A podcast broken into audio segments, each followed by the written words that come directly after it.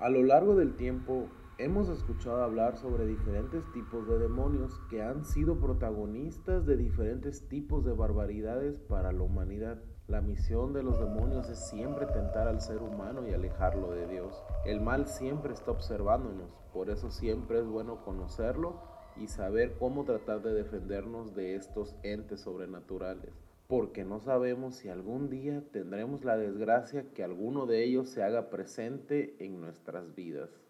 Bienvenidos a este segundo episodio de este podcast llamado El Misterio está servido. Yo soy Diego Tello y esto es Caballeros de Dios Traicionados, la historia de Baphomet, el demonio de los templarios. Y sin más, que empiece a servirse el misterio. La Orden de los Caballeros de Cristo y del Templo de Salomón era también llamada la Orden del Temple y sus miembros eran conocidos como los Caballeros Templarios. Para empezar, fue una de las organizaciones militares cristianas más famosas de la historia. Fue fundada en 1119 tras la primera cruzada por nueve caballeros franceses. Su objetivo era proteger la vida de los peregrinos cristianos que viajaban a Jerusalén. Mm, recuerden que esto sucedió durante el tiempo de las cruzadas y lo que se buscaba con esto es que los cristianos volvieran a reconquistar Tierra Santa, o sea, Jerusalén, ya que estaba dominada por los musulmanes y la región que ahí prevalecía era la del Islam. Las cruzadas fueron un éxito y los peregrinos empezaron a viajar otra vez a Tierra Santa pero como el viaje desde Francia, donde se resguardaban, era demasiado largo, por eso los peregrinos optaban por llevarse todos sus bienes o llevarse todo su dinero consigo. Y esto era un botín muy apetecible para los merodeadores de caminos y los bandidos. Entonces, el patriarca latino de Jerusalén, Garmón de Piquini, viendo la necesidad que tenían estos peregrinos por sus bienes y sobre todo por su seguridad, le asignó esta primera tarea a los caballeros templarios, que era cuidar de estos peregrinos en su camino hasta Tierra Santa. Gracias a su labor y su lealtad mostrada tanto para la iglesia como para los peregrinos eh, y que no tenían ningún interés en ganar poder o entrar en conflicto con los señores feudales, el Papa Honorio II, en lo que fue el concilio de Troyes, se le reconoció a la orden oficialmente. Las jerarquías de los templarios eran solo tres, el gran maestre, el senescal y el pañero. El gran maestre era el equivalente a un jefe de Estado actualmente. No se podía hacer absolutamente nada sin su autorización, ya sea como entrar en combate o como aplicar alguna retirada. Era el máximo poder dentro de la orden. El senescal era el encargado de suplir al gran maestro si éste no se encontraba en las condiciones para mandar y era el encargado de toda la rama militar de la orden. El pañero era el encargado que la ropa de los caballeros fuera, fuera la adecuada y estuviera en buen estado. Eh, los caballeros reclutados en la orden eran elegidos solo entre la nobleza eh, y ellos eran los que podían portar con la capa y la cruz roja, que es como se nos figura siempre un caballero templario. Eh, también habían sargentos y escuderos, que estos eran los reclutados por el pueblo. Y aunque su misión de ellos era siempre servir a los caballeros, también si se daba alguna situación entraban en combate. Pero no todo era militarmente, también reclutaban sacerdotes para oficiar la Santa Misa y artesanos que se necesitaban para el adecuado funcionamiento de la orden aunque tanto como los sacerdotes como los artesanos no podían compartir el mismo techo con los miembros de la orden, ellos siempre eran aparte. Poco a poco fueron creciendo tanto económica y militarmente, ya que la rama no militar de la orden se las ingenió para crear una estructura financiera que es la precursora de la banca moderna. Verán, lo que se hacía era que en cualquiera de sus sedes podías dejar tu dinero y te daban un papel de cambio con el sello templario. Y cuando llegaras a Tierra Santa podías ir a cobrar con ese papel y te daban tu dinero. Aunque claro, se cobraban ciertos impuestos por ese servicio. Y como todo mundo optaba por hacer esto, ya que era pues la manera más segura de viajar y no tenías eh, la mala suerte de perder tus bienes por los ladrones, entonces fueron creciendo a pasos agigantados las riquezas de la orden. Y aunado a eso, la orden también recibía muchos apoyos y donativos, así como las tierras de quienes dejaban sus antiguos hogares para ir a Jerusalén. Porque una vez que el peregrino dejara sus tierras, se las adjudicaba la orden. La orden del temple creció tanto que inclusive el rey de Francia en ese momento, Felipe IV, el cual pasaba por una crisis económica muy grande, ya que había tenido una guerra con Inglaterra, llegó a pedirle dinero prestado a la orden. Después de la caída de Acre en 1291, cuando los musulmanes ganaron la batalla y tomaron la ciudad de Acre, despojando a los cruzados del lugar, que según los historiadores es cuando se le dieron fin a las cruzadas. Los templarios y otras órdenes como los hospitalarios se tambalearon ante ese acontecimiento, pero no fueron derrotados, ya que tenían una fortaleza en Siria al norte de Jerusalén. Cabe mencionar que estos hospitalarios eran los que daban refugio y curaban heridas de los caballeros durante las cruzadas y después de ellas. El rey Felipe IV, al ver esta gran derrota, pensó que si los templarios le cobraban y él al no tener cómo pagar por su crisis financiera que estaba pasando y ellos llegaban a tomar venganza o se rebelaban contra él, pues lo iba a perder todo. Entonces empezó una conspiración muy grande del rey Felipe contra los templarios pidió la ayuda al Papa Clemente V. Él accedió ya que era notoria la riqueza y poder militar que tenían los templarios. Aparte que el rey Felipe utilizó sus influencias y dinero para lograr que Clemente V llegara al papado. Entonces no había forma que éste se negara. Entonces, el 13 de octubre de 1307, el rey Felipe ordenó el arresto de todos los templarios que se encontraban en territorio francés, acusándolos de herejía aseguraba que ellos adoraban a un tal Baphomet y que renegaban de Cristo. Se les acusó también de, sacrilegio y tener escondidos objetos que eran por derecho de la iglesia, como el Santo Grial, la sábana santa y el arca de la alianza de tener relaciones con los sufíes y convertirse al Islam y reverenciaban a Mahoma. Un dato curioso es que a partir de este suceso, los viernes 13 se hizo famoso hasta nuestros días, ya que la traición de la iglesia junto con el rey hacia los soldados de Dios impactó tanto que se creía que en esa fecha se desataría los malos augurios por hacer algo que estaba completamente erróneo. Por supuesto que estas acusaciones el pueblo nunca lo creyó de los templarios, ya que la orden del temple ayudó y protegió a tantos peregrinos, y era una orden tan sólida en su creencia que jamás renegarían de Dios. Pero como la acusación venía desde el Papa y el Rey, el pueblo tuvo que aceptar la penosa culpa. Fueron 2.000 templarios arrestados y entre ellos estaba el gran maestre de la orden, Jacques de Molay. Todos los templarios fueron torturados para que dijeran la verdad de sus actos. Como eran castigos de la Inquisición súper brutales, muchos hablaron diciendo lo que quería escuchar el rey. Dijeron que adoraban a la cabeza momificada de San Juan Bautista, aceptaron adorar al supuesto Baphomet, todo para poder ponerle fin al sufrimiento. Entonces, el 12 de mayo de 1310, en París, fueron quemados 54 templarios ya que la mayoría había muerto debido a las torturas o en la cárcel. Pero el único que no aceptaba su culpa, entre comillas, era el gran maestre Jacques de Molay. Su tortura después de ver a sus hermanos de la orden morir se intensificaron y sus castigos eran diarios. Después de siete largos años de tanto sufrimiento, Felipe sentencia a Jacques de Molay a morir en la hoguera. Así que el 18 de marzo de 1314 en la isla de Sena, frente a la Catedral de Notre Dame en París.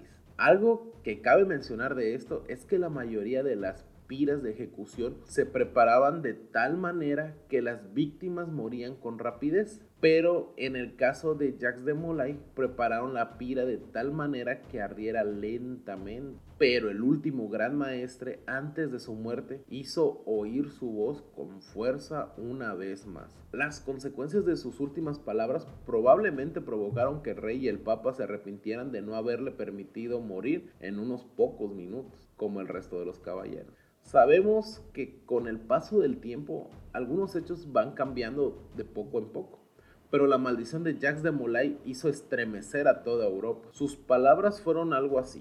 Dios sabe quién se equivoca y ha pecado, y la desgracia se abatirá pronto sobre aquellos que nos han condenado sin razón. Dios vengará nuestra muerte. El Señor sabe que en verdad todos aquellos que no son contrarios por nosotros van a sufrir.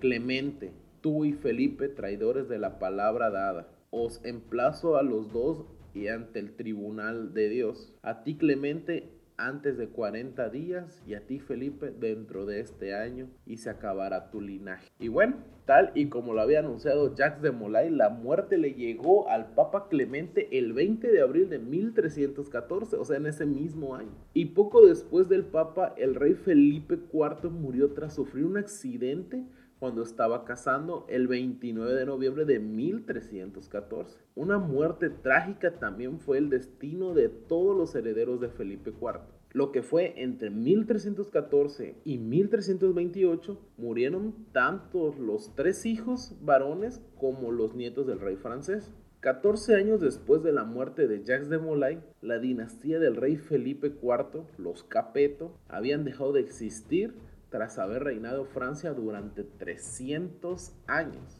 ¿Será que fue real la maldición de Jacques de Molay? ¿O acaso será que los caballeros que quedaron en Tierra Santa cumplieron la venganza de su gran maestre? Mm, no lo sé. Pero lo cierto es que en el 2001, una paleógrafa italiana que trabajaba en los archivos secretos del Vaticano descubrió un documento llamado el Pergamino de Chinon en dicho documento afirmaba que en 1308 el Papa Clemente V absolvió a Jacques de Molay y toda la orden de templarios de todos los supuestos cargos. Pero eso ahí quedó, nunca hubo justicia alguna para los templarios. Los verdaderos soldados de Dios sí que fueron traicionados por los suyos.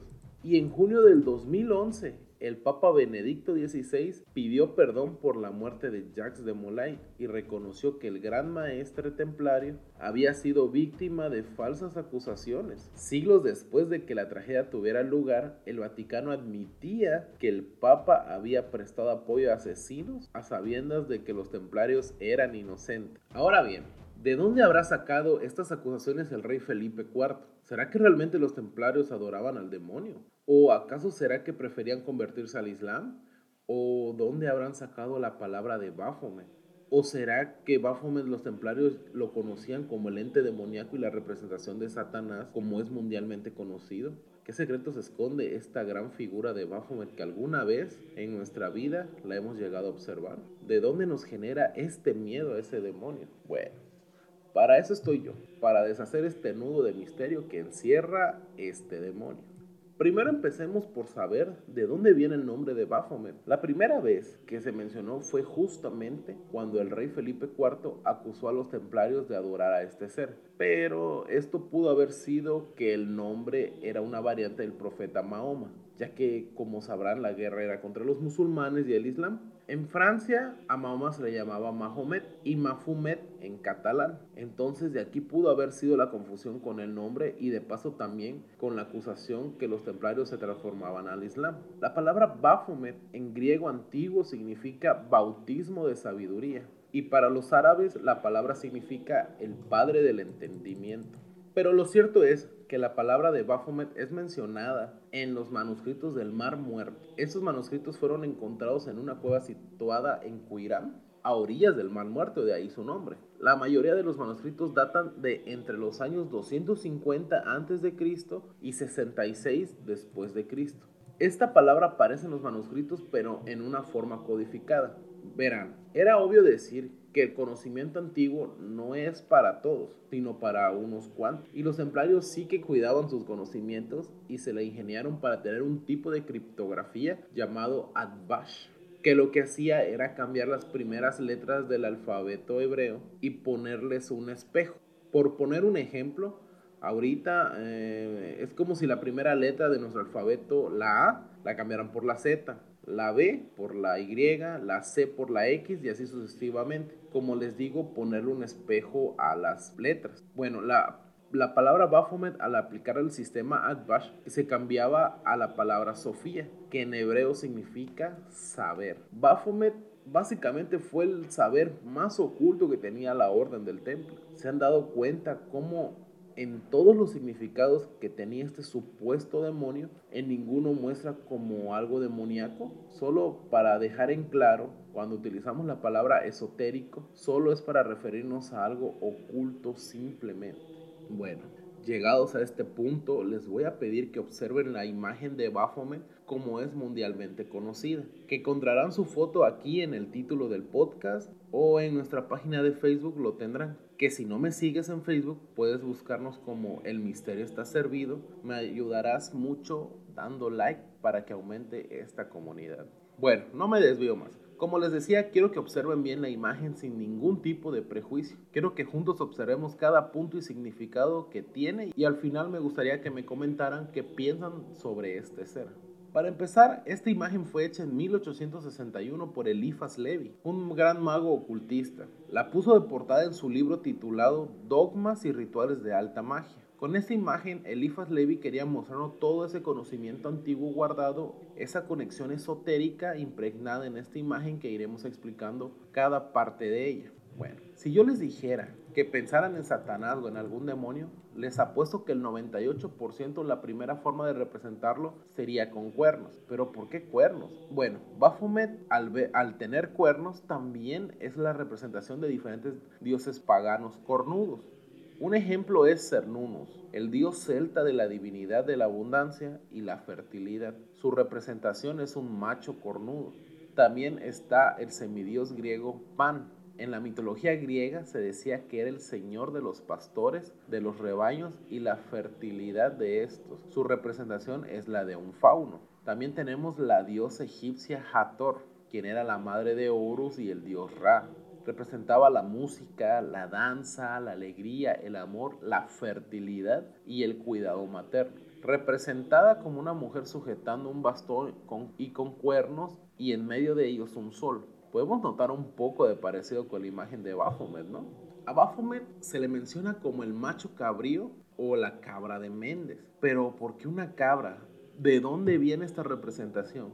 Pues verán, resulta ser que en la teología del Egipto antiguo creían que existía una esencia vital en cada ser viviente. A esta chispa de vida se le conocía como el Ka y se pensaba que el Ka había sido creado por una divinidad en el momento de la creación. Los egipcios creían que al morir el Ka salía de tu cuerpo y se dividía en dos partes, el Ak y el Ba. El Ak digamos que era como la conciencia de la persona fallecida. Y el Ak era guiado por el dios Anubis a través del inframundo para ser juzgado en la balanza, ya saben. Por otro lado, el Ba se entendía que era como el alma o la personalidad de la persona fallecida. Y ese Ba continuaría vagando por la tierra. Bueno, resulta ser que el Ba también era la forma de hacer mención a la palabra cabra los egipcios entonces crearon una conexión simbólica con estas dos palabras. Entonces creían que una cabra era la encarnación de un alma que residía en la tierra, de los vivos. Por lo tanto, en la ciudad de Amfet, que después sería nombrada como la ciudad de Méndez, la cabra se convirtió en sinónimo de divinidad, ya que una cabra podría ser la representación del alma de un dios en la tierra. Y de esto es como nació la cabra de Méndez. Ahora, ¿De dónde sale esta forma de ver a la cabra satanizada? Eso también. Bueno, resulta que la cabra es un animal terco, un animal que no tan fácil puedes domesticar, que sigue su propio camino, que es rebelde, mientras que el oveja es un animal que tú puedes manipular, guiarle a dónde tiene que moverse, siguiendo al pastor. Y verán, Jesús era representado como el cordero, Digamos que era como una media entre estos dos animales, ya que un cordero no es más que una cabra que se ha podido domesticar. Y como la cabra era símbolo de rebeldía ante el pastor, fue de esta manera que se representaba como el mal y el cordero como el bien. Bueno, sigamos observando la imagen de Baphomet. Ya tenemos los cuernos y la cabeza de cabra. Ahora bien, podemos ver que tiene un pentagrama en medio de la frente. Pero no se dejen de engañar, ese pentagrama no tiene nada que ver con el satanismo. Si se dan cuenta, este pentagrama, la punta la tiene hacia arriba. Eso representa la fuerza ascendente hacia lo espiritual. El pentagrama está puesto donde se cree que tenemos el tercer ojo, el ojo de nuestro despertar. Esto hace alusión al dominio que tiene la mente sobre la materia, alquimia, que más adelante hablaré un poco sobre eso. En el satanismo lavellano tiene puesta la estrella con la punta hacia abajo, que significa todo lo carnal, todo lo material, todo lo instintivo. Eso lo cambiaron los satanistas, pero esta imagen la tiene hacia arriba. Entonces es donde tenemos que ver las diferencias sobre el pentagrama, ya que la dirección que tenga nos dice mucho. Entre medio de los cuernos tiene una llama como un tipo antorcha. Esta representa el poder de la sabiduría y el despertar de la conciencia. Una cosa que llama mucho la atención son los brazos de este ser. Tiene el brazo derecho apuntando hacia arriba a una luna creciente y tatuada la palabra solve. Y el brazo izquierdo apuntando hacia abajo a la luna oscura y tatuado la palabra coagula. Hay un libro muy bueno que se llama El Kibalión, donde hablan sobre el hermetismo y la alquimia. Bueno, resulta ser que existen siete principios herméticos para entender el famoso todo.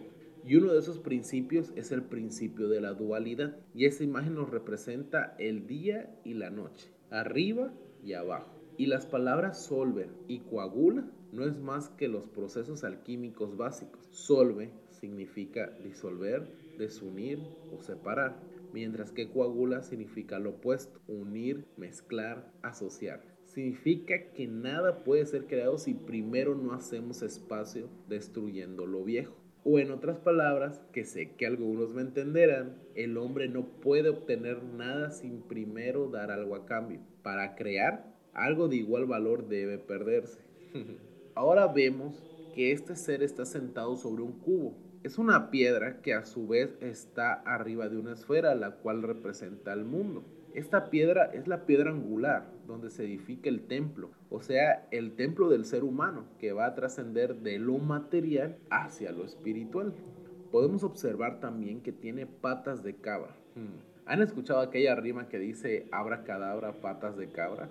En realidad, abra cadabra tiene un significado más oculto. Es una palabra mágica, el cual significa yo creo como hablo. Quiere decir que la estabilidad del mundo se rige por tu voluntad, por la palabra. Un ejemplo contrario a esto es cuando terminamos una oración y decimos amén, que significa así sea damos a entender lo mismo, que al decir así sea, ponemos fuerza en la palabra y nuestra voluntad. Y si coloquialmente se dice cada cabeza es un mundo, entonces no sonaría lógico que cada una de nuestras voluntades sean pieza clave para regir el mundo, o sea, nuestro mundo.